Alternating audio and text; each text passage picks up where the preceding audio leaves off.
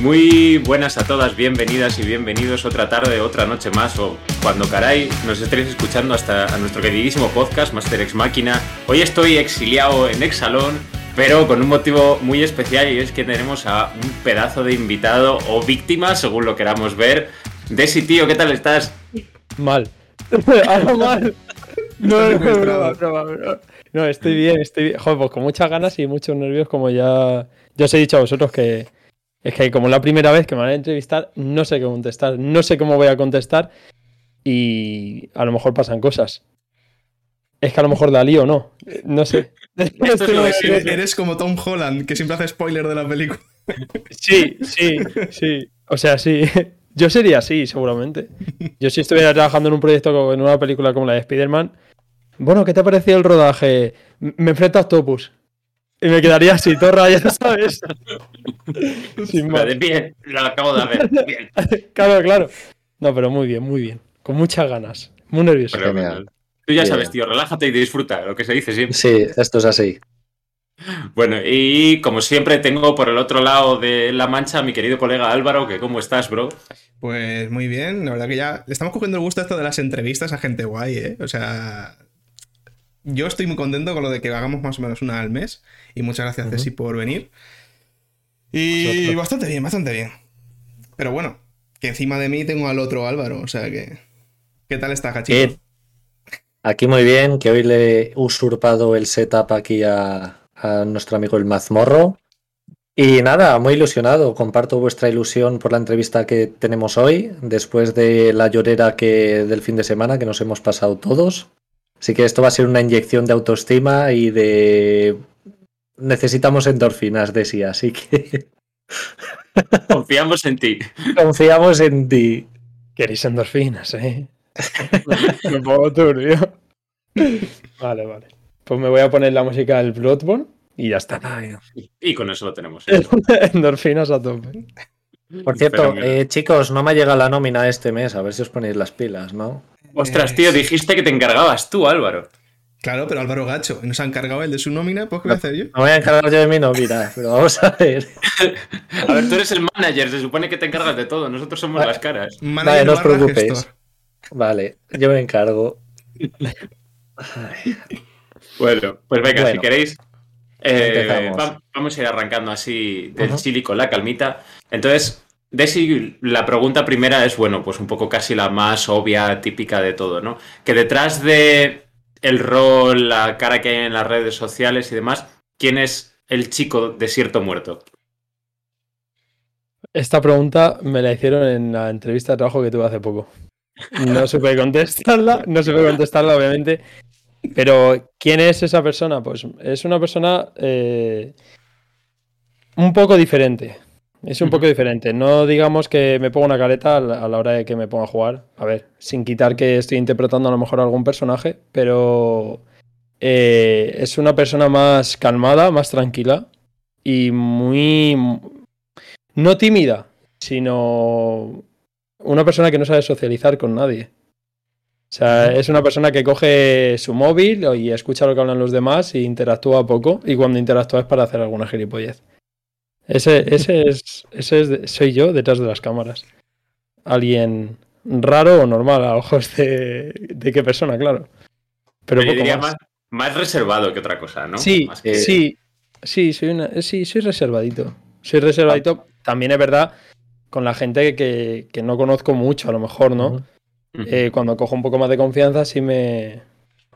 Sí se ve el 100% de mí que es unir esa, eh, esa persona reservada y esa persona que está mal de la cabeza, literalmente. O sea, yo cuando estoy feliz mm, soy otra cosa. Soy. me vuelvo loco. Y es así. Así soy yo. Pero ya sabes lo que dicen, que las mejores personas son las que están locas. Lo decía el sombrerero. Eso es. Es verdad. Pero, a ver, depende. Depende, que hay mucha gente que está loca que es muy mala. Pero bueno, eh, me voy a tomar como un cumplido. No te metemos dentro de ese saco porque además probablemente el resto de los que estamos aquí, aunque no lo parezcamos, no hay nadie al volante. Sí, sí, sí. que no lo parezcamos, dice. Nada, yo he bebido cloroformo, así que no pasa nada. Ese es el límite. Joder. bueno, chicos, creo que ya es la hora, me voy a ir. Venga, hasta luego. Adiós. Bueno, muchas gracias, tío. Eh, ay. Bueno, entonces, un poquito. A ver, ya nos has contado un poquito sobre tu personalidad, entonces. Eh, aunque sí que lo hemos visto en algunos, ¿no? En los directos de Twitch, han montado, pero bueno, porque nos refresques un poquito. Eh, ¿De dónde te sale el mote de Desierto Muerto? O sea, ¿en qué momento dijiste, me quiero llamar así, así hago mis redes? ¿Por qué? A ver, a mí me llamaban eh, desde hace muy poco, desde hace un año y medio, Champi. Me Champi de champiñón porque tenía el pelo literalmente como un champiñón, atazón. Eh, me cansé de ese mote y dije, me apetece llamarme... Esto fue una tarde en mi casa. Y dije, me apetece llamarme de otra forma. Me metí en Instagram y fui a cambiarme el nombre. De estos mental breakdowns que te dan, ¿no? Eh, un día lluvioso en el que está tronando ahí mirando el móvil. No, pero... Estaba pensando y digo, mi animal favorito es el zorro. Pues hago relacionado con zorro, incluso zorro sin más y ya está. Pensé un poco en la mitología japonesa, el zorro de colas, que es Kitsume, pero estaba cogido. dije, joder, pues en inglés, Fox también está cogido. Digo, pues no sé, Foxy, cogido. Joder, me estoy hartando, pues un zorro muerto. Foxy Dead. Digo, no puede ser verdad esto. Pues Dead Fox, tampoco, tío. Y dije, no puede ser. Y voy a pensar en algo en el que nadie quiera estar ahí, en el que si está ahí esté solo, que no haya vida, que no haya nada. Y dije, ya está. Un desierto muerto. Nada. Y así se me ocurrió. Desierto muerto. Sin más. Es que llama muchísimo la atención y es súper poético, ¿no? Entonces es como. Sí, hay veces que. Las primeras veces cuando pasaba por ahí, por las redes, decían: Desierto muerto es. Es eso, ¿no? Es una alegoría muy rara. Es. Claro, porque el desierto no hay nada, pero hay vegetación, pero es un desierto muerto. Es muy raro.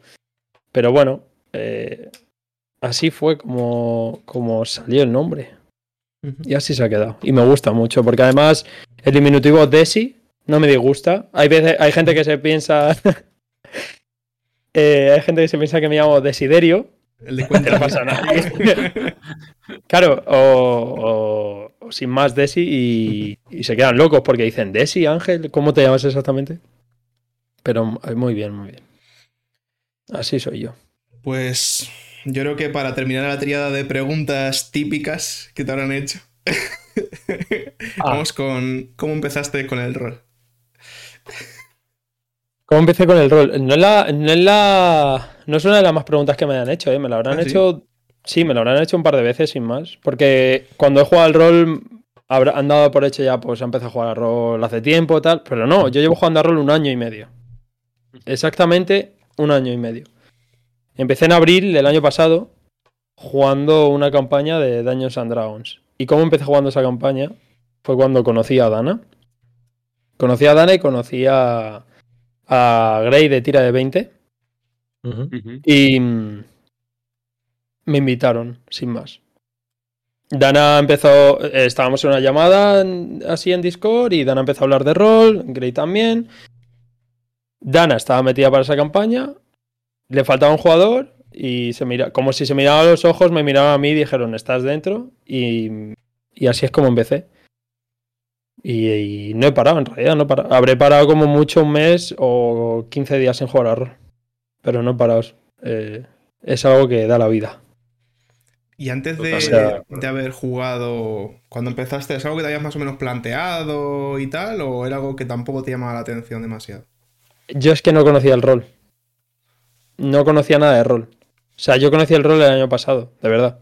Yo, mi cabeza no. Mi cabeza estaba metida en otro mundo. De. Un poco más cerrado que no daba pie a conocer más, más mundo. Y a mí me gustaba la fantasía. Y me gusta la fantasía, pero con mis amigos, como con mis anteriores amigos, no la pude compartir muy bien hasta eso, hasta que conocí a Dana y me empezaron a hablar que si crónicas de la Dragonlance, yo que ando flipando, ¿sabes? Me dice, pues hay unos libros que son las crónicas de la Dragonlance y yo, ¿qué es eso? Me empiezan a contar la historia entre Masterpicias y Dana y yo ahí flipando y diciendo, madre mía, chaval, qué guapo es esto. Luego me dijeron que han jugado a partidas ambientadas en Seos Anillos y yo flipando y yo, pero esto no puede ser verdad. ¿Esto qué es? Y, y es que, no sé, es... Yo nunca me imaginé que sentado, yo siempre digo, que sentado en una silla, o sea, en un escritorio, mirando una cámara o mirando a los ojos a tus compañeros, tu cuerpo esté ahí, pero las palabras que estás diciendo y, y lo que estás pensando, lo que te estás imaginando está literalmente en un mundo de fantasía. Yo hay veces, y que nos habrá pasado a todos los que jugamos a rol, que desconectas de tal forma que dices, tío, estoy... O sea, no me acordaba que estaba aquí metido, ¿sabes? En esta casa. Y bueno. Me encanta, me encanta la ilusión con la que lo cuentas, porque es que, o sea, yo también soy relativamente neófito en el rol. De hecho, me han enseñado estos dos señores de aquí, y es, o sea, es lo que estás plasmando con tus palabras, es mm. con esa magia con la que lo cuentas, la verdad. Que yo creo que no se puede definir mejor como lo has contado. Es verdad, porque es que al final te dedicas a, con tu imaginación y la de tus amigas y tus amigos, viajar mm. a donde quieras. Entonces es, es, una, auténtica, una auténtica maravilla, la verdad. Entonces, Desi, si esto, nosotros que por lo general la gente que jugamos a rol, pues bueno, siempre tenemos un poco un background de fricadas y de cosas que nos gustan por detrás, lo que dices, la fantasía y eso. Eh, tú de base así, pues eso, a lo largo de tu adolescencia, juventud y demás, ¿qué tipo de cosas así, pues de esa subcultura que decimos friki o lo que sea tal y cual, era lo que más te molaba? Pues, eh, yo mis tardes, para que te hagas una idea, no las dedicaba a otra cosa. Las dedicaba a una cosa que no se puede decir aquí. Básicamente. Entonces, eh, cuando me paraba con mis fricadas, era encerrarme en mi habitación todo el día. Y. A ver, una de ellas era ver anime. Quieras o no, una de ellas era ver anime, una de esas fricadas, ¿no? Y relacionadas con este mundillo o el mundo de la fantasía Juegos, juegos, juegos y, y mi mente. O sea, la mayor fricada era mi cabeza. Porque yo cuando juego algún juego, eh, ya sea incluso en el LOL, o ya sea incluso jugando al Assassin's Creed o, al Pokémon, ya solo con mi, mente era la mayor fricada. Porque me imaginaba estar ahí metido y decía, guau, eso es una pasada. También, era eso, o a lo mejor estaba tocado de la cabeza, que también es posible. Pero mi mayor fricadas era. Pues es que. Pokémon. Es que yo era muy simple. Yo jugaba muy pocas cosas en realidad. A mí me gustaba más ver jugar a la gente. Y también es verdad que, joder, que como hemos estado todos, que no hemos podido jugar a muchas cosas que queríamos y hemos tenido que verlo. Entonces, así hemos estado muchos. Y era eso, mi mayor fricada era Pokémon, diría yo. Pokémon y Assassin's Creed y Uncharted. Y el anime. Me encanta, me encanta cómo piensas porque yo soy, bueno, te lo puedo decir Ricky, soy un friki de Pokémon. De hecho, es habitual en mis ratos libres de experimento cogerme el Pokémon Go y irme por los laboratorios a ver qué sale por ahí. De hecho, esto seguro que no lo va a escuchar ningún jefe, espero, pero llego a un gimnasio desde el despacho de mi jefe y algunas veces me subo a tirarlo. Sí, sí, cuando, cuando decía, me voy a subir a trabajar un ratito en la máquina del HPLC vieja que tengo que arreglarla, no sé qué, ya como si, si, vas a estar en el gimnasio ahí mm, peleándotelo y bajándotelo para cogértelo, campeón. Como es una droga. Sí, bueno, nos has contado un poquito eso, que has visto anime. Eh, yo creo que todos sabemos ampliamente que te gusta Avatar. ¿no? Sí. Entonces, eh, cuéntanos un poquito. ¿Sabemos cuál es tu personaje favorito? Aunque Álvaro creo que, piensa que es Zuko, ¿no? El mejor personaje de la serie. No. Entonces, cuéntanos un poquito sobre por qué te gusta tanto Avatar. ¿Por qué me gusta tanto Avatar? Eh, pues porque me gusta mucho Soka. Porque. ¿Cómo explicarlo? Yo muy pocas veces, viendo una serie de animación, me he emocionado o me, o me he sentido tan identificado con algún personaje. Muy pocas veces. Es más, la única vez fue con Naruto.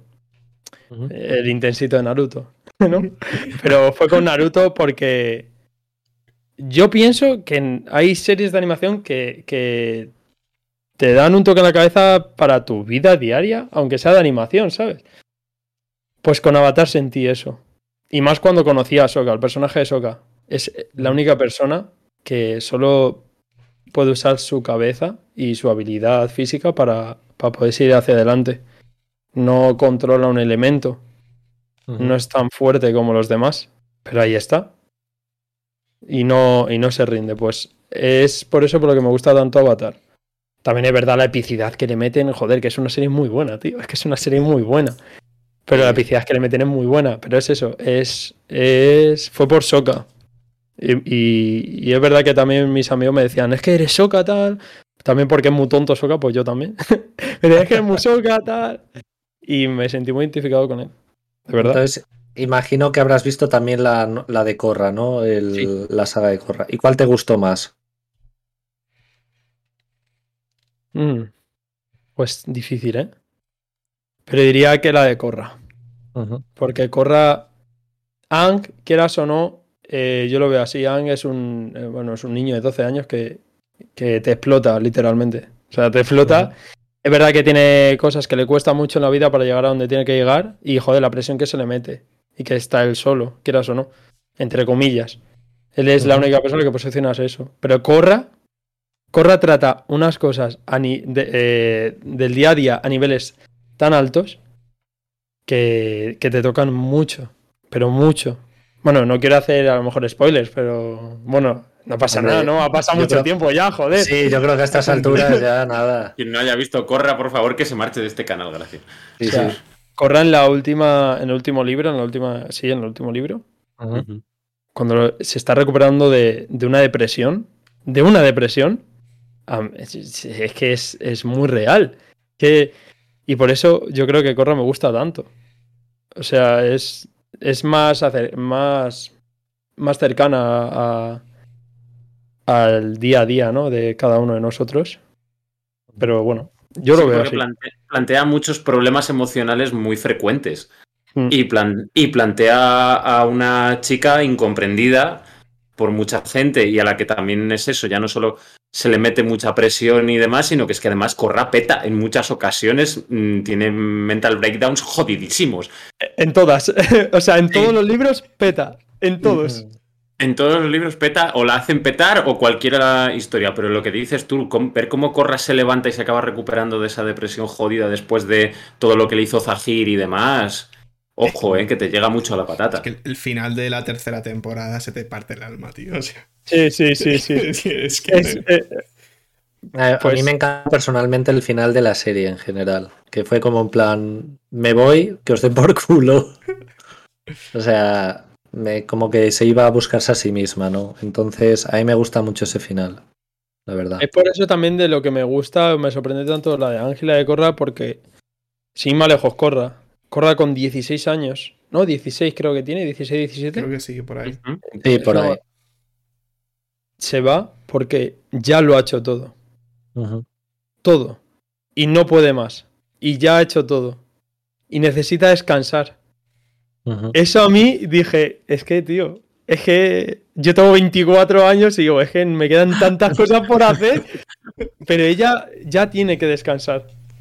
Y es que es una movida, tío. Es que Corra es una movida. Es que no sé cómo explicarlo. Verla. La tenéis que ver todo el mundo. Todos. Ang y Corra. Pues consejo del día, ya lo sabemos. Sí. Vale, pasamos a la siguiente si quieres, Álvaro. Y el Príncipe Dragón también, que está en Netflix, que también es de uno de los guionistas, creo. Mm. Em, sí, eh, ahora pues otra pregunta un poco típica, pero bueno a lo mejor es de ID porque empezaste con ello, pero ¿cuál dirías que es tu ambientación favorita de rol? ¿Que hayas jugado o que simplemente hayas oído hablar de ella y te llame mucho la atención? O sea, cualquiera vale. Vale, iba a decir de ID. Pero porque es eso, empecé a jugarla, eh, la tengo mucho cariño. Mi primer personaje fue en DD, sigo jugando a DD y, y estoy muy cercano a DD, ¿no? Pero vamos a quitar DD Vamos a quitarla. Y diría. Diría que de 5A. Diría que de 5A. Eh, uf, es que joder. Sí, sí, es de 5A, es de 5A. Diría que de 5A. No, será el nuevo juego de rol de Avatar. no, no, no, Es de 5A, tío. Sin duda. ¿Qué tiene tan de especial el E5A para que digas sí, aparto de ID, me quedo con esto? Mm. Porque los personajes que te puedes hacer, ya solo con eso. A ver, también depende de la persona, ¿no? Porque yo defiendo mucho que. A ver, me voy a meter en un. Me, da igual. Métete en el jardín que quieras, tira para adelante. Aquí estamos para explotar la aldea. Apoyamos jardines. A mí el rol, me, cuanto más narrativo sea, mejor. A mí lo de tirar dados, yo lo siento mucho, pero no me gusta tanto. Tirar dados, eh, escaso, ¿no? Eh, que sea poquito. Entonces, la libertad que te da, la libertad narrativa que te da L5A, ya sea en tema político, en tema espiritual, como yo, por ejemplo, con Ryuji, eh, o eres un samurái, es que en todo, em, ¿cómo explicarlo? Es que es muy difícil de explicar. Estoy pensando las palabras, de verdad. Piénsatelas. mira, voy a irme con el ejemplo para, con el que estoy jugando yo con Ryuji. ¿Vale? Eh, yo muchas veces le digo a Álvaro que yo, gracias a Ryuji, eh, puedo desconectar tanto de mi día a día que solo con eso me hace un reinicio mental siempre. Siempre. Porque cuando le dije, quiero llevar un monje, me apetecía llevar un monje. Yo no sabía cómo eran los monjes en el 5A. Digo, guau, como de, voy a meter una paliza que flipa hasta. Y cuando me expliqué, me explicaron entre Hiromi y Álvaro cómo se lleva un monje, además de un clan menor. A ti, quieras o no, eres de un clan menor, no eres de un clan mayor. Entonces, dije, vale, a ver cómo lo llevo. Un monje. Mm, me puse a pensar, a informarme bien. Y literalmente, cuando hago de Ryuji, soy Ryuji al 100% y desconecto tanto que me hace un reinicio mental que flipas. Pero que flipas. Puedo haber tenido un problema muy tocho ese día que, se me, que me calmo. Me calma todos mis chakras, como digo. Y por eso me gusta tanto el E5A. Porque con DD sí es verdad que han conseguido que sea feliz, pero él no ha conseguido lo que consigo con el E5A. También depende del máster, digo yo. Que digamos que te. Vamos, es más inmersivo para ti el E5A. Sí. Hostia, se me ha caído un tornillo. O sea, un tornillo, no un clavo. No voy a. Hostia. de la cabeza. De la cabeza, exactamente. No, no, no. Es que tenía aquí un clavo de estos de, de cuadros y se me ha caído por los pies. Lo voy a subir en alto. Me voy a sacar de la hora, por Dios. Perdón, perdón, perdón. Pregunta de qué hace un clavo suelto por ahí. Verás. No, luego los tengo que recoger por los hurones.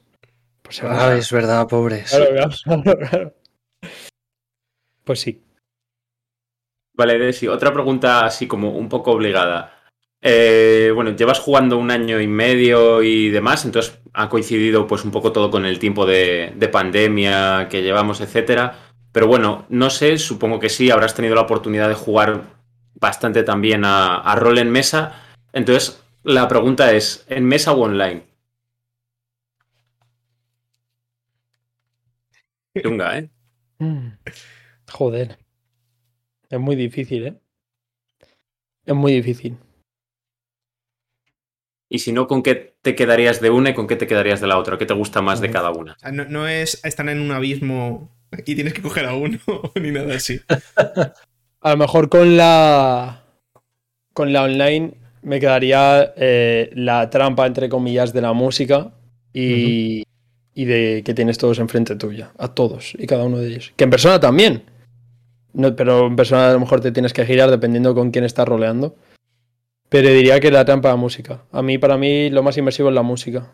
Me lleva a otro mundo, a otro plano. Y lo que me quedaría con el rol en mesa, voy a poner un ejemplo, antes que, antes que exponer, por así decirlo, cómo lo veo. Perfecto. Hace poco jugué una partida de rol en mesa en la que estaba Master Picias era mi padre. Hacía de mi padre en ese momento. Y era un chico joven en el que tenía un par de problemillas mentales. Porque me tocó así en la ficha, sin más. La sensación de tener una charla padre e hijo de verdad. Mirándote a los putos ojos. Estar al borde de la lloriquea. De decir, joder, me está dando una charla mi padre. No Masterpicias, mi padre. Cara a cara, en persona que me puede dar un abrazo si quiere en ese momento. No va a narrar y le doy un abrazo. No, me lo da. Eso para mí es lo mejor para jugar el rol en mesa. La cercanía que tienes con los tuyos jugando. El online es muy bueno, es la hostia, sí. Pero mola mucho. Pero es que en mesa me voy a quedar con el de mesa. Porque es que sentir eso es una pasada. Qué buena, qué profundo. Que tienes toda la razón, es que al final juegas con las sensaciones que no las tienes en el online. Y es verdad que eso, que la música, además, sobre todo tenerla aquí en los cascos y demás, muchísimo mm. más inmersivo, tiene la facilidad de que, bueno, quedamos todos y a lo mejor Álvaro puede estar en Castilla-La Mancha y yo aquí podemos quedar y jugar tranquilamente, ¿no? No hace falta vernos. Pero claro, como lo de sentarse, como lo de estar mirándose a los ojos, yo también es casi lo que más noto, el poder comunicarme con otras cosas que no sean solo las palabras, sino una comunicación gestual y lo que dices tú, un abrazo, puf, es que... Claro, es que la comunicación no verbal en rol es la hostia. Porque hubo momentos en los que me, a lo mejor me decía una frase y todo el mundo nos estaba mirando y, no, solo, y estuvimos cinco segundos mirándonos en silencio, él y yo. Con una frase que me había dicho, por ejemplo. Él sabe cómo me ha sentado esa frase y es, que eso es la hostia, tío. Es que el rol es la hostia. Qué buena. Dejémoslo ahí. Bueno, em, entonces, como nos has contado, de, has empezado con el rol desde hace año y medio, eh, no lo conocías de antes. Entonces, desde el momento que lo has conocido el rol, eh, ¿te has puesto a mm, consumir eh, tipo partidas online, teoría rolera?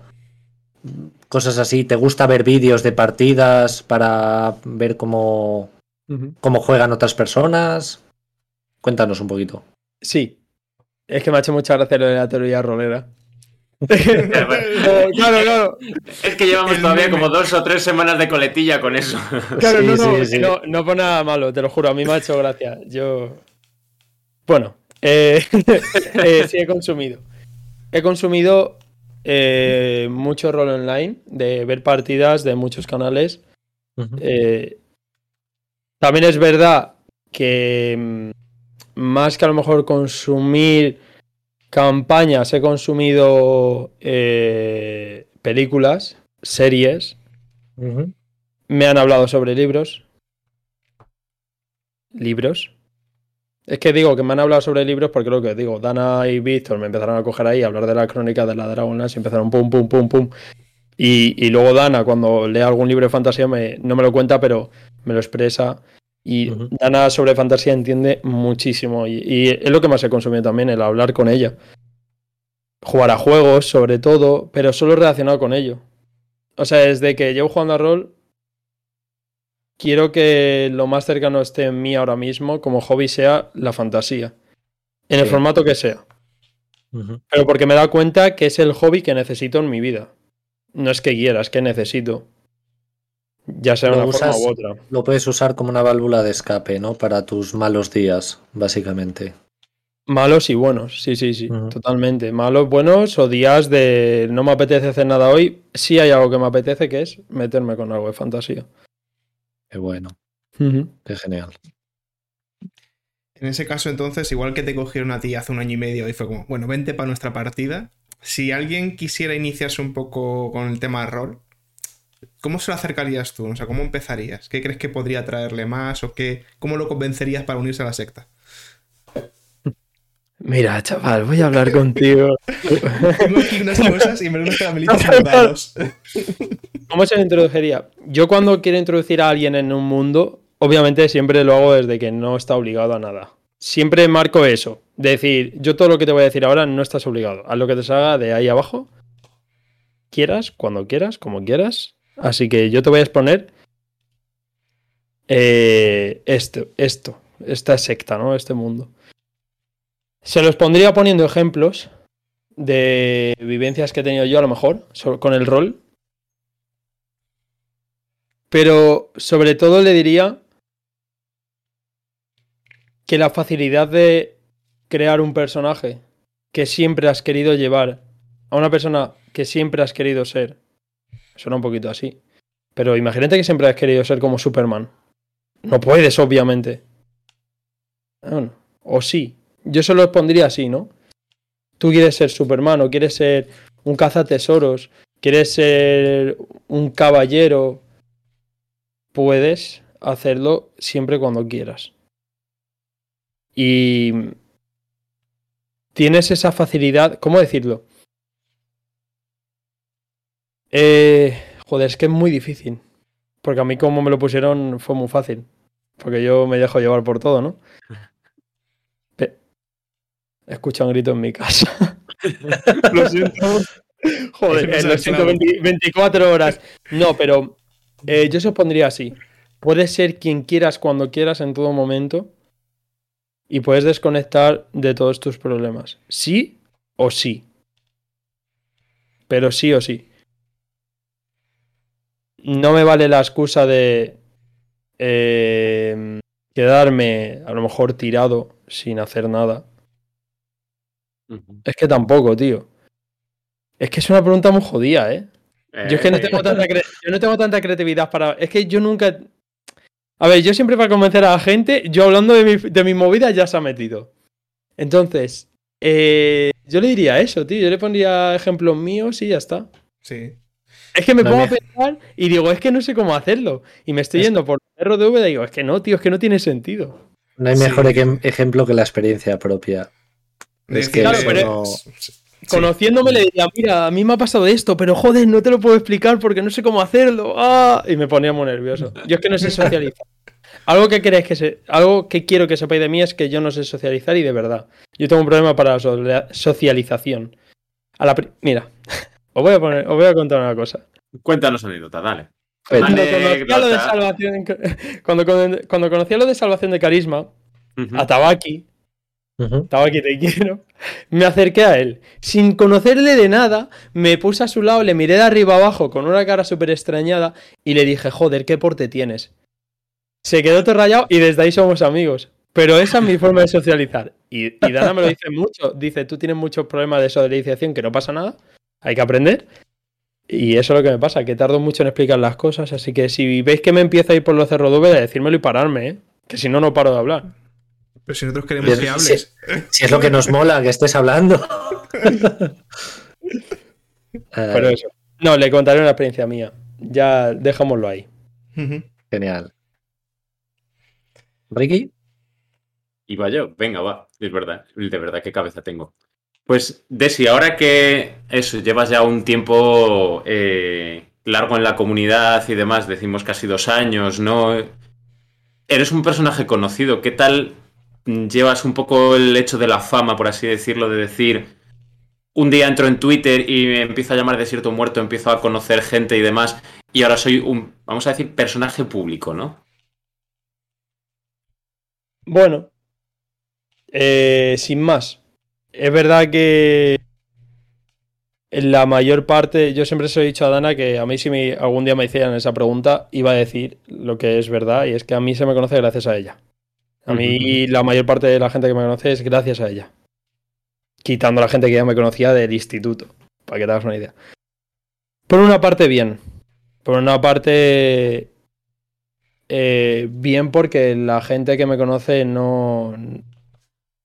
No, yo siempre he pensado que se iban a aprovechar de mí para llegar a Dana, que ya ha pasado, pero me, pero poco. Eh, y que no iba a cambiar tanto mi vida. Y no ha cambiado tanto. Eh, entonces, por, de momento bien. Sé que no va a subir más. O no, no lo sé, nunca lo sé, pero sé que no va a subir más. Y se va a quedar ahí y se va a conocer. Y se va a conocer, pues los que quiero que me conozcan y ya está. Tampoco hago yo nada para darme a conocer porque. sin más. Eso por una parte. Por otra. Eh, un poquito a veces agobia un poco. Porque la primera experiencia que tuve por todo esto fue en Navidad del año pasado. Y una persona que conocía a llegada mía, pues eh, me amenazó por Twitter porque sí, por, por ser pareja de Dana, por estar lamiéndole el culo a ella. Entonces ahí me di cuenta de, vale, ya sé por dónde van a ir estos tiros de aquí a unos meses. Y hay gente que sí es verdad que se me acerca y me dice eso. Hay mucha gente que me dice que, que sí estoy orgulloso de aprovecharme de eso y, ya está. Lo llevo de buena manera al principio. Es verdad que muchas veces me pongo muy nervioso y me pongo muy... y me cabreo. Me cabreo, pero si entro al trapo la voy a liar más. Mm. Así que yo me quedo con los míos y ya está. Pero bueno. Mejor.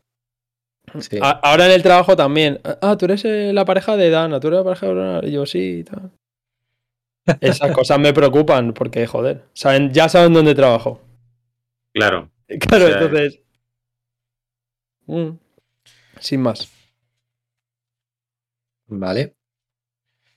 Eh, vamos a pasar un poquito ya con tu propia experiencia personal. Entonces, eh, te hemos visto ya dirigir algunas partidas, ¿no? Te has lanzado un poco como máster. Entonces, Cuéntanos un poquito un resumen de qué es lo que has dirigido, porque igual fuera de las pantallas, ¿no? A título entre amigos, de colegio, has, dirigido alguna otra partida. Y de todo lo que has dirigido como máster, ¿con qué te quedarías? ¿Cuál es la partida que mejores sensaciones te ha transmitido? Mm, no sé, ¿qué te ha sentido, te ha hecho sentir especial?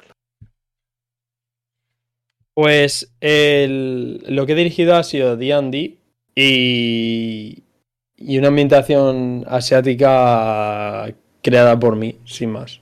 Que no sabía decir si era de D&D o no. Pero claro, al usar el sistema de D&D, pues habría que meterlo, ¿no? Eh, lo que he dirigido. Fueron partidas con experiencias buenas, pero para mí personalmente no. A mí no me gustó cómo dirigí, me puse muy nervioso, lo dejé muy de lado. También es verdad que el tiempo que me consumía el trabajo no me dejaba. No solo a mí, sino a los compañeros de mesa. Eh, ¿Con qué me quedaría de lo que he dirigido? También es verdad que he dirigido fuera de cámaras. He dirigido en mesa. Un par de one sin más, así graciosetes y ya está. Lo que más he dirigido ha sido en D&D porque es donde mejor me desenvuelvo ahora mismo. Eh, ¿Y con qué me quedo? Pues voy a decir una frase que dijo Master Pieces hace mucho en una entrevista, que fue la mejor partida o lo mejor está aún por llegar.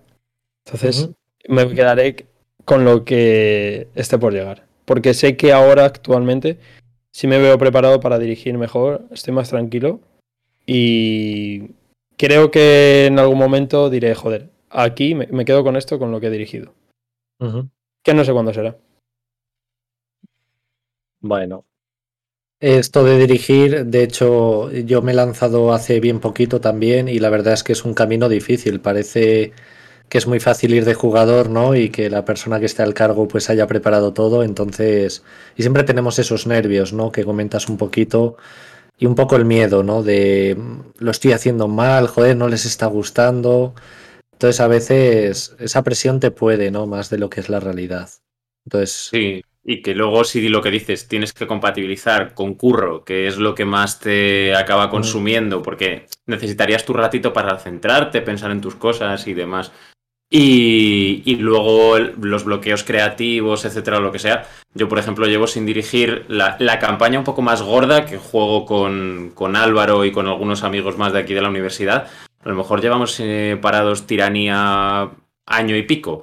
Porque como te pegue un bloqueo, mm, es que dices apaga y vámonos. Bueno, yo ahora, por ejemplo, voy dirigiendo otras cositas que me resulta más fácil, aventuras más predefinidas de decir, bueno, pum, llego, me lo aprendo un poco y es más matemático, ¿no?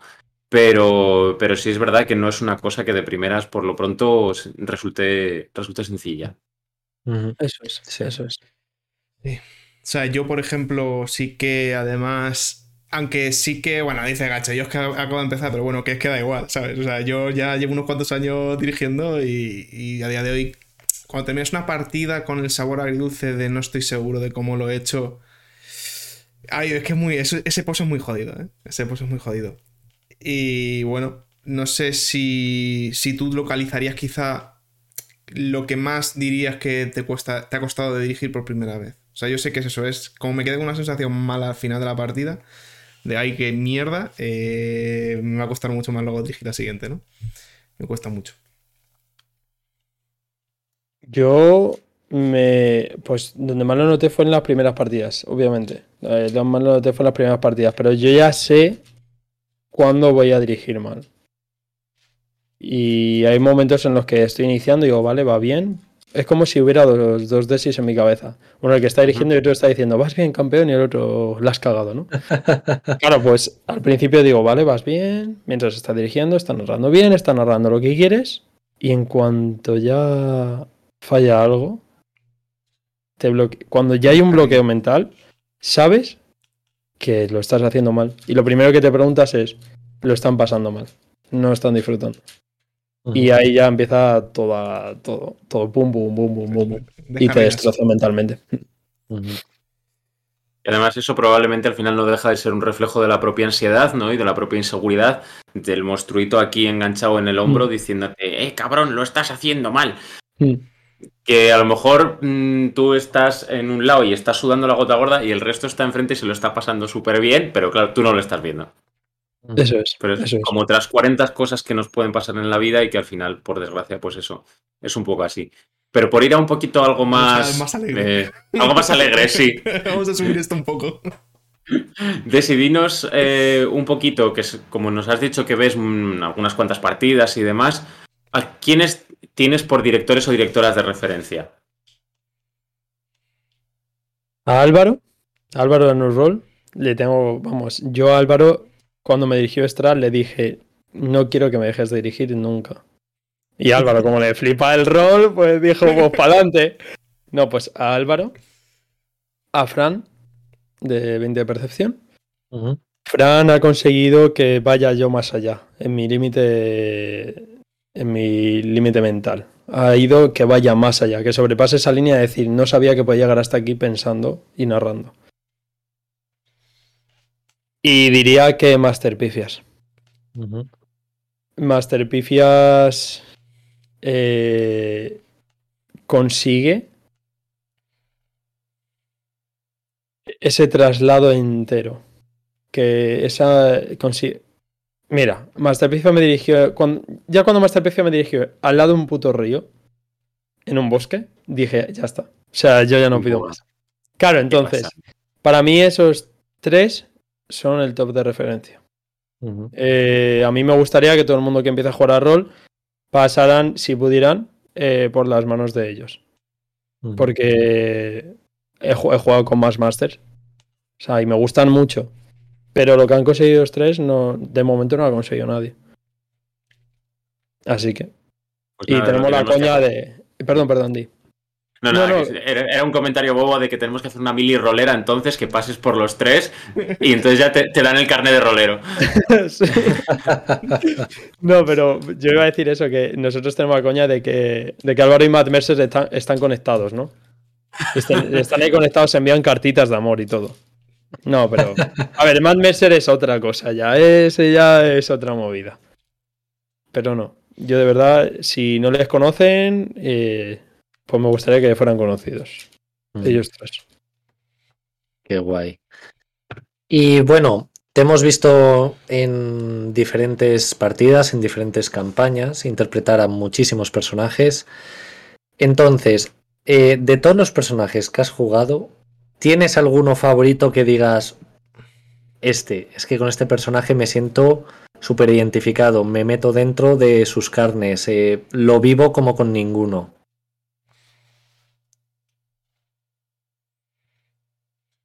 A ver, el con el que me siento así es con Ryuji. Pero si me tengo que quedar con un personaje es con Cibago. ¿Por qué? Porque Cibago fue el antes y el después del Desi Rolero. Cibago fue ese personaje que me hizo cambiar mentalmente. Tanto en el juego como en persona. ¿En, qué cambiaste, Desi?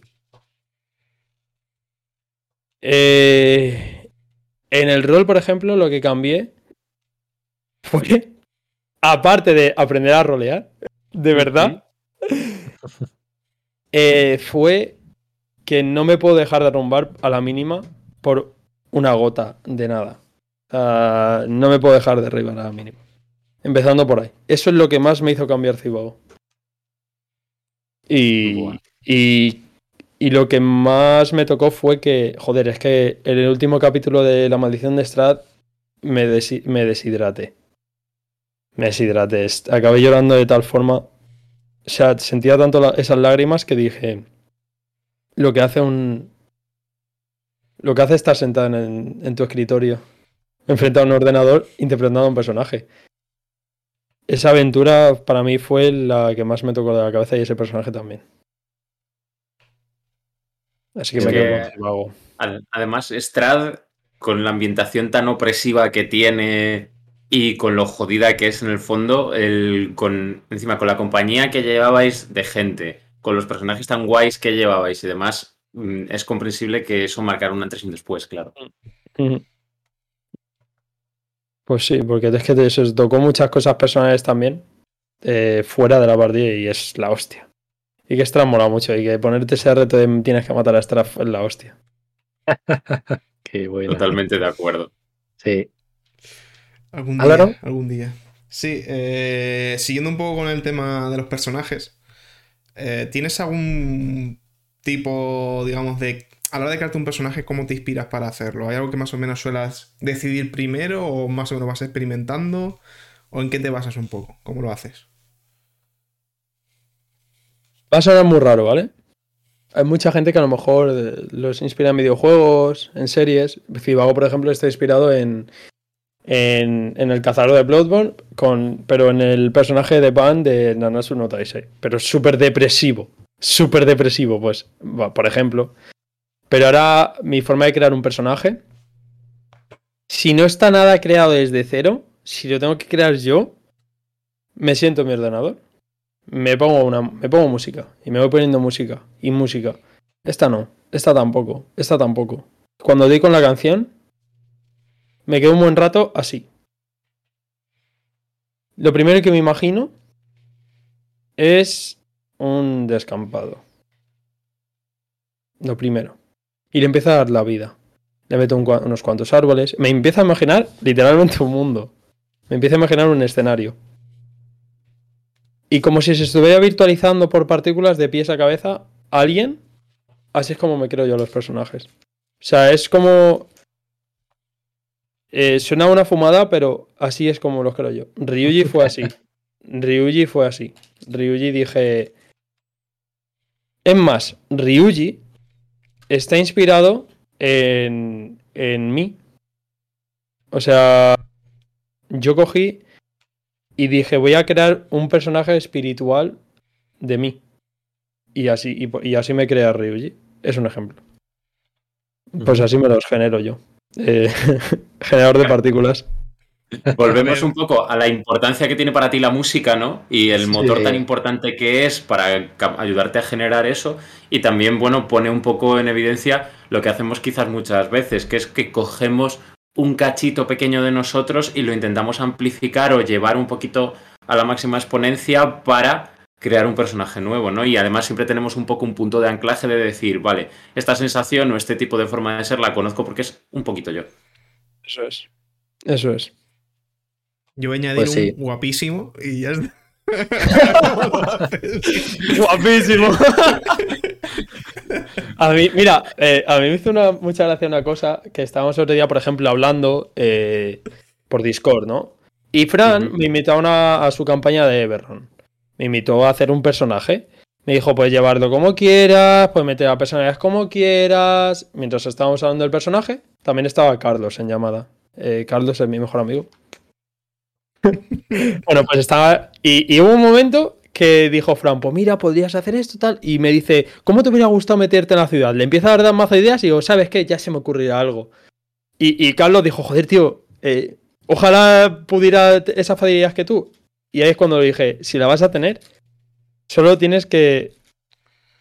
Es que es como un coger tu cráneo y hacer fa y abrírtelo por la mitad. Porque ahí es donde está metido toda tu imaginación. Para mí la imaginación es lo más importante que puede tener un ser humano. Esto yo lo veo así, ¿eh? que también es verdad que, como dice Dana, yo soy una persona demasiado feliz. Y luego pasa lo que pasa, pero es verdad, soy una persona demasiado feliz. Nada, hay que fomentar la imaginación y la parte creativa, hombre. Sí. Que eso siempre te ayuda en el resto de capacidades. Eso es. Creo que vale.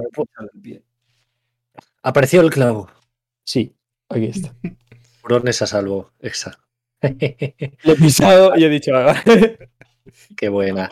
A encontrarlo, ¿eh? Sí. Hemos hablado un poquito de mm, eso, que has dirigido partidas, eh, has jugado partidas y ahora vamos un poco con la parte final, ¿no? El otro día, de hecho, aquí en el canal hemos acabado de grabar la partida de, mm, de Relatos de On y la verdad es que el final de la partida ha sido súper intenso. Eh, yo tuve que cortar un poco la narración porque se me quebró la voz, los jugadores llorando y esa noche yo creo que no dormimos casi nadie de la, de la, intensidad. Entonces, eh, ¿alguna vez te ha pasado al terminar una campaña, una partida, que has tenido una sensación tan fuerte que digas, necesito reflexionar un tiempo para asimilarlo antes de meterme en otra campaña o en otra partida de rol? Mm, sí, sí, volvemos a la de antes, a la de Cibago. Volvemos a la de. Esa fue lo que te digo, es que esa fue un antes y un después. Sé que ahí fue el. Eh, como cuando juegas al Dark Souls que el clack te lo hace el eh, Austin Smaug, pues igual. Eso es lo que sentí. Sentí eso, sentí. Es más, hasta los mismos jugadores después de la partida dijimos necesitamos un descanso. Y ahí fue cuando tomamos nuestras vacaciones. Porque necesitábamos un descanso de verdad. Y a día de hoy, cuando se habla de eso, eh, no es que nos toque no nos pongamos tristes, pero joder, es en plan, es que. Pero todos los jugadores, ¿eh? Hay mucha emoción ahí contenida, ¿no? Hay muchas emociones de recuerdos. Mm, pero ya te digo, porque se tocaron tanto casas por dentro como por fuera. Mm. Otro, grito. es que Dana está haciendo directo y estoy escuchando gritos. Ahí. Pues mira, para quien lo pille, a lo mejor te hago una pregunta en la que, bueno, puede haber referencias a gritos por ahí perdidos. Eh, yo soy un flipado y me flipa eh, el, el, pifiaverso, ¿vale? Y las campañas de Star Wars de Master Pifias. Entonces, mm, tu personaje de Herkun me ha flipado. O sea, es que es, es, un degenerado de la hostia. Lo has interpretado brutal, permíteme que te lo diga. Y la pregunta es un poco en plan de, ¿hasta qué punto ha sido para ti un reto interpretativo hacer a Herkun, ¿no? Y plantearte todas las paranoias que se le va montando en la puta cabeza, ¿vale? Hasta acabar como acaba. Yo tenía miedo. Yo tenía miedo de lo que estaba interpretando. Porque era un tirano muy. muy racista, muy machista, muy de todo. Muy de todo. Era un sociópata. Yo tenía miedo de interpretarlo. Eh, Víctor me dio libertad a que yo diera vida a ese personaje. Cuando jugué por primera vez fue fue cuando la lío, cuando hablo con cuando hablé con Organa y la lié. Y dije, vale, si yo fuera un malo en una peli, en una serie, ¿cómo me gustaría interpretarlo? Y en esa misma partida le dije a Víctor, me he envenenado a mí mismo. Víctor se queda así, dijo, vale, pues estás envenenado tú mismo, tal. Y desde ese momento dije, ya está, ya sé cómo voy a llevar a Herkun. Y en, mitad de las partidas yo le iba diciendo a Víctor, explota esto, Herkun está haciendo esto. Y Víctor se quedaba a veces hasta loco, porque cuando más me rompí en mi decisión de voy a crear campos de concentración, a Víctor se le cayeron los huevos. Dijo, venga, vale. y toda la narrativa de la, de la última sesión de Herkun fue todo sacado en ese momento. El, yo le, yo, a mí me dijo Víctor eso, yo quería darles vida a los personajes, a los importantes. Yo quería que se lucieran, que flipas. Y les dije, joder, se lo voy a poner muy difícil, porque Herkun es un humano. A Herkun le metes una paliza y le matas. Herkun no, no tiene nada, solo que tiene su, su cabeza dije, quiero que se vea una imagen muy jodida. Y ahí fue cuando le metí lo de las personas colgando. Y ahí fue cuando... Si luego pedí perdón por Twitter. Porque si alguien se sentía mal o algo, y luego, luego pedí perdón por Twitter porque me sentía hasta yo mal. Uf, eh, es que eh, era, jodido escuchar en plan de, no avanzáis, vale, acaban de morir 30 personas, ¿y tú? Lo del tiempo lo tenía calculado de verdad, ¿eh? Lo del tiempo lo tenía calculado de verdad. Le dije, lo del tiempo, dije, ya está, hasta aquí. Y cuando. Yo creo que lo que más me gustó narrar fue decir lo de has tardado 15, no sé si fueron 15 o 20, no me acuerdo exactamente, pero cuando le dije has tardado estos segundos en llegar hasta el primer escalón, entonces he calculado exactamente el tiempo que va a tardar el cuerpo en caer. Y se te va a caer justo en los pies y lo del tiempo lo iba calculando. Y eso, porque Herkuner tenía un problema mental. Pero me costó, me costó, me costó hacerlo, sí. Comprensiblemente, ¿eh? Porque es un papel muy jodido. Me sorprendió porque hubo gente que me, felicitó de verdad. Me dijo, joder, felicidades, lo has hecho muy bien. Y a mí, o sea, yo cuando recibo algo me pongo muy nervioso porque no sé cómo recibirlos. No, no, no es que no esté acostumbrado, ha sonado un poquito así, pero no me gusta. No es que no me guste, es que no. No sabes lidiar con los halagos, quizás. Claro, claro. Sé, lidiar más con que me llamen gilipollas a que me digan, a, que me digan, jo, lo has hecho de puta madre y tal. Porque yo soy una persona en esa partida de si eres mi top, eh, lo has hecho de puta madre. Yo lo que estaba pensando en ese momento era, por favor, parar. Porque no soy el único aquí. Yo necesito que todos recibamos el mismo trato. Y si no, no me, quedo a gusto. Por eso yo muchas veces, cuando me dan halagos a mí, digo, sí, pero esta persona también lo ha hecho muy bien para, por favor. Dosificar, sí. Y eso te honra además, ¿eh? porque eso es, eso es algo muy bonito. Compartir el mérito te honra al final. No le digas eso, que se lo estás halagando. Le voy a pero, pero Álvaro también lo hace muy bien. Ay. Ay, bueno, bueno. Tenía un clavo en el culo. Es que se me... A ver, se me han ido cayendo dos o tres clavos. Es que la caja está abierta, ¿vale? Joder. Tienes un problema serio con los clavos, muchacho. Sí, sí pasa un imán por si acaso. Sí, por eso, por eso. Álvaro. Vale, güey, yo sí, es verdad. Si pudieses. Vamos a ver, preguntas un poco también típicas, pero para que te puedas explayar si te apetece. Si pudieses jugar con cualquier persona, ¿con quién sería y a qué juego jugarías? O sea, más bien, ¿con qué mesa? Pues, ¿con quién jugaría? Pues mira, querría volver a jugar con Sirio. Es verdad que es una persona que quiere jugar mucha gente con ella, eh, pero por dónde está, ¿no? O por qué nivel tiene. Yo es porque me quedé. Yo ya jugué con Sirio. Eh, joder, ha quedado así un poquito. Mis primeras partidas fue eso, jugando con Sirio. ¿Qué pasa? Que jugué con él en contra. Hizo de un enano que me, que me, que me llevó a mí al límite. Pero me llevó en el límite en el que yo no sabía rolear. Y ahora sí me gustaría estar cara a cara con él. No, no que fuera mi compañero, sino estar cara a cara con él. Quiero que me lleve al límite. Me gustaría jugar con Sirio. Eh, me gustaría volver a jugar más con Suri. Y así gente... Es que yo también me pasa mucho como Dana. Hay muchos roleros que conozco, pero no me, no me saben sus nombres. Dejadme meterme en mi tele un momentillo, porfis. Tienes permiso, hombre, buen hombre. Porque se me Porque como todo el mundo tiene putos nombres rarísimos, pues. Es más, ahora no sé si Suri se llama Suri o no. o sea, me refiero, no sé si tiene ese nombre. No, pero. Eh, a ver, es que reconozco que he tenido mucha facilidad para jugar con mucha gente. Lo reconozco. Entonces, pues con gente que no haya conocido. Pues yo qué sé. Pues con vosotros, con gente, por ejemplo, con Master del Montón. Sí, es verdad. Con Mira, con Dante, con Dante, con Dante. Me gustaría jugar cara a cara con Dante. Pero que también me llevara al límite. O sea, mira, para mí esos tres, Suri, Sirio y Dante, que me lleven a, a, que digan, vamos a destrozarte la cabeza, cabrón. Y quiero, y quiero que me lleven al límite esos tres. ¿Y algún sistema en particular o, bueno, en general con que te dirigiesen? Me da un poco igual, la verdad. Me da un poco igual. Con lo que te lleven al límite. Me gustaría volver a jugar un ratas en las paredes.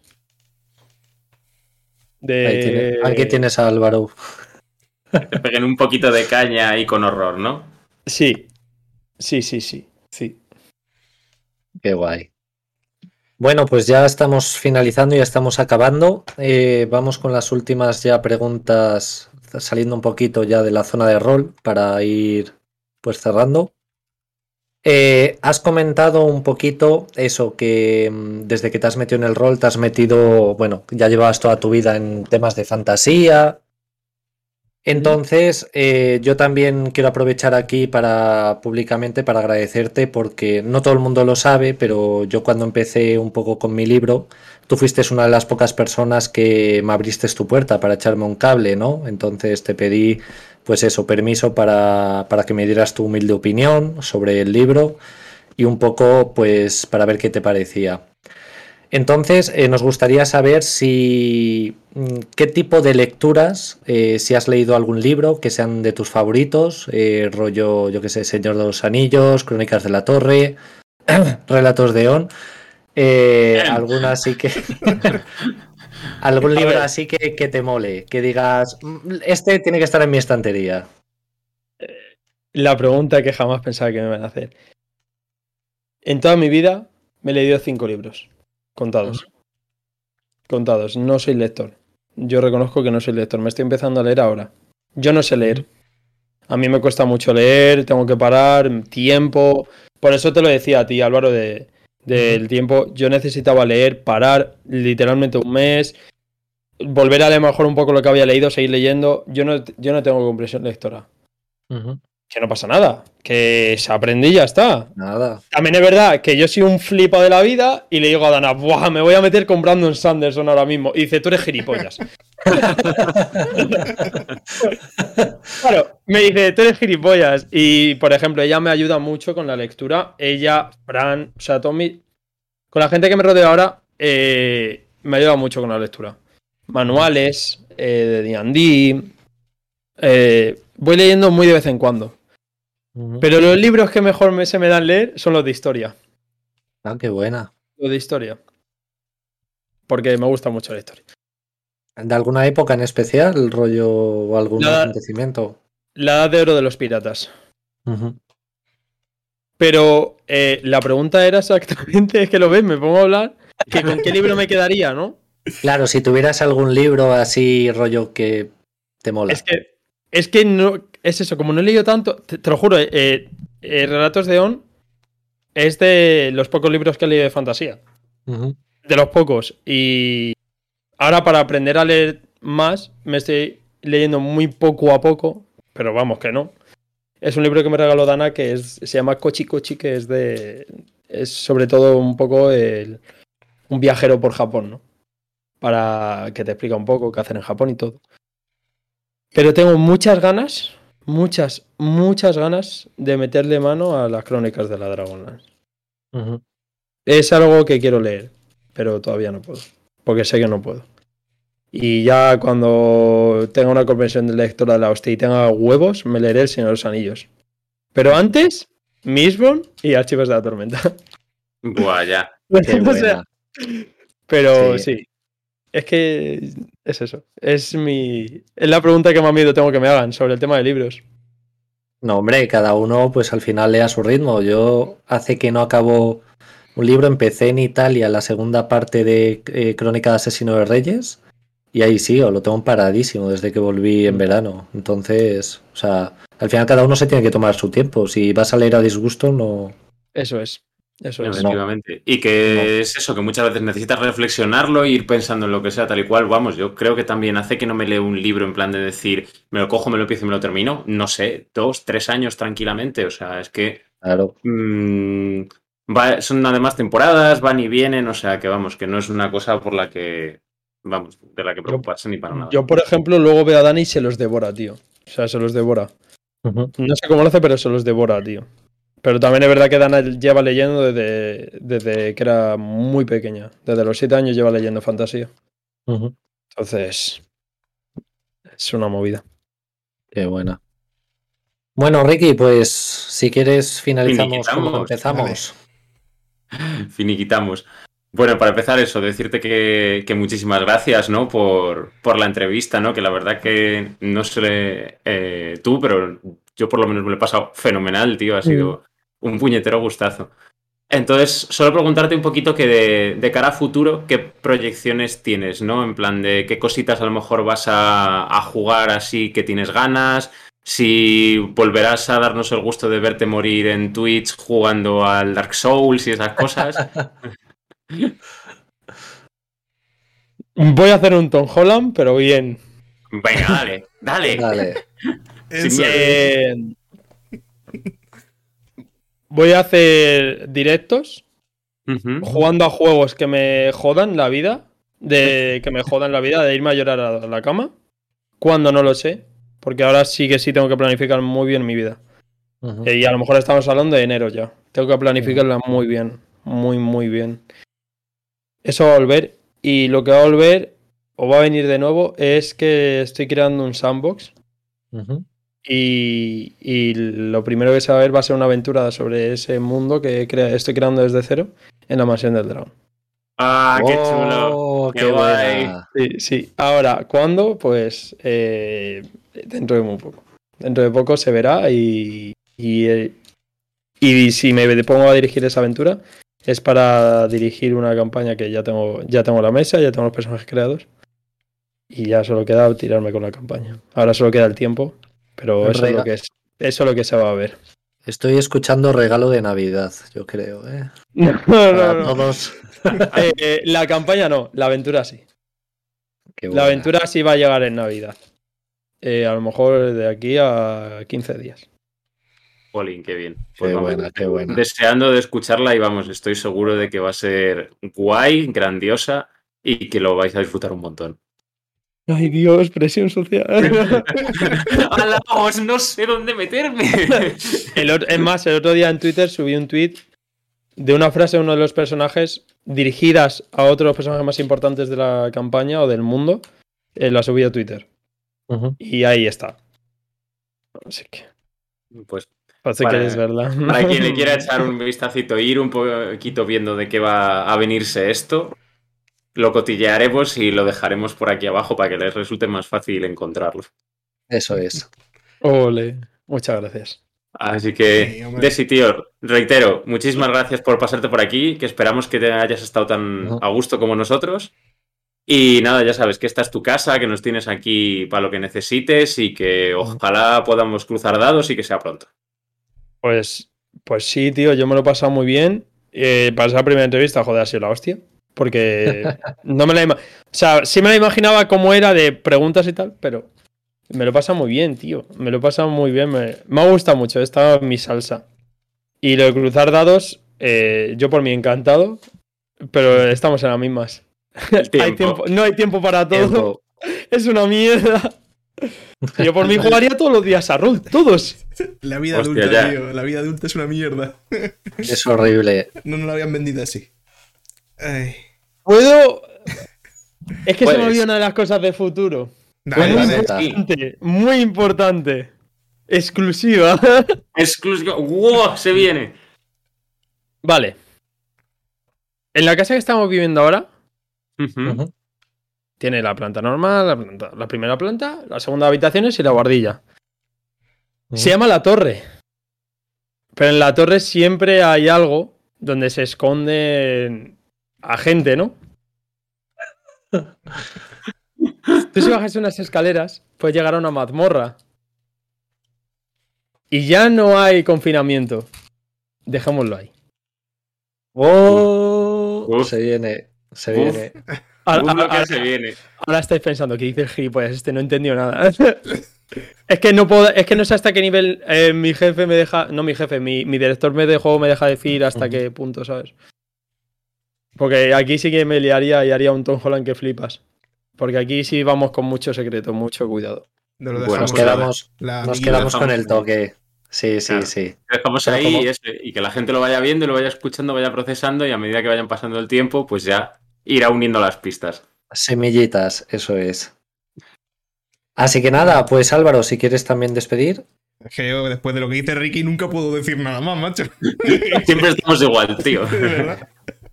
Di lo mismo, tío, di lo mismo. Ni siquiera, porque tengo tan mala memoria que solo sé que ha dicho algo muy guay y ya se me ha olvidado, pero. Pues, di, guapísimo. Guapísima la entrevista. Eh, un placer, la verdad, porque sobre todo me gusta hacer entrevistas porque terminamos un poco así siempre, ¿no? Es como el, mm. que haya colegueo y que vaya bien y que también, joder, lo disfrutamos nosotros y evidentemente que lo disfrutes tú, ¿no?